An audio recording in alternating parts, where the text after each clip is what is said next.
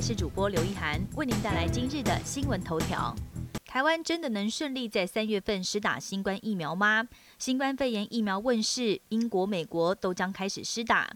卫副部长陈时中昨天表示，国内预估在明年三月到六月期间也可以开始施打。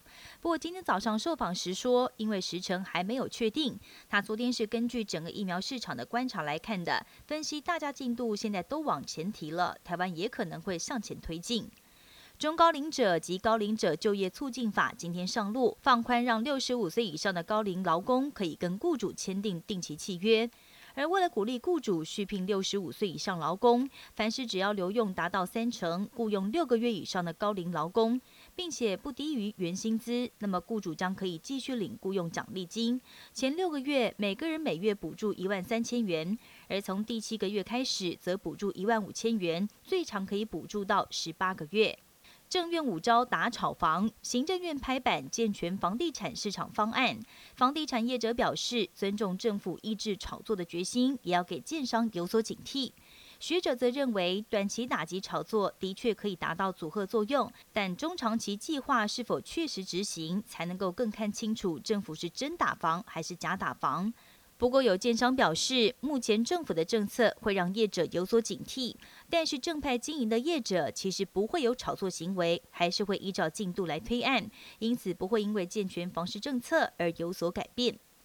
英国一座污水处理厂发生大爆炸，化学槽不明原因突然爆炸，而化学槽顶部整个被炸到掀开。事发当时，在现场有几个工人正在化学槽的顶部作业。目前已经知道至少有四个人死亡，一个人受伤。而当时有目击者表示，听见了巨大爆炸声。当局除了出动大批警消赶到现场，也派遣直升机在上空寻找可能的失踪者。神秘金属柱又出现了。美国犹他州跟东欧罗马尼亚先后出现神秘金属柱，接着又离奇消失。现在加州一处山顶上也出现了神秘金属柱，而这已经是第三次发现类似金属柱的踪迹了。不久之后会不会也消失，引发网友好奇。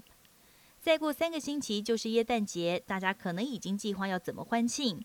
英国女王伊丽莎白二世也不例外。但是英国王室表示，今年受到疫情影响，女王决定要一改几十年来的传统，今年要放弃跟家人还有儿孙一块共度耶诞佳节。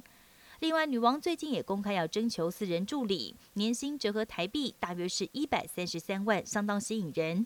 目前为止已经有超过两百人前来应征。本节新闻由台视新闻制作，感谢您的收听。更多内容请锁定台视各界新闻与台视新闻 YouTube 频道。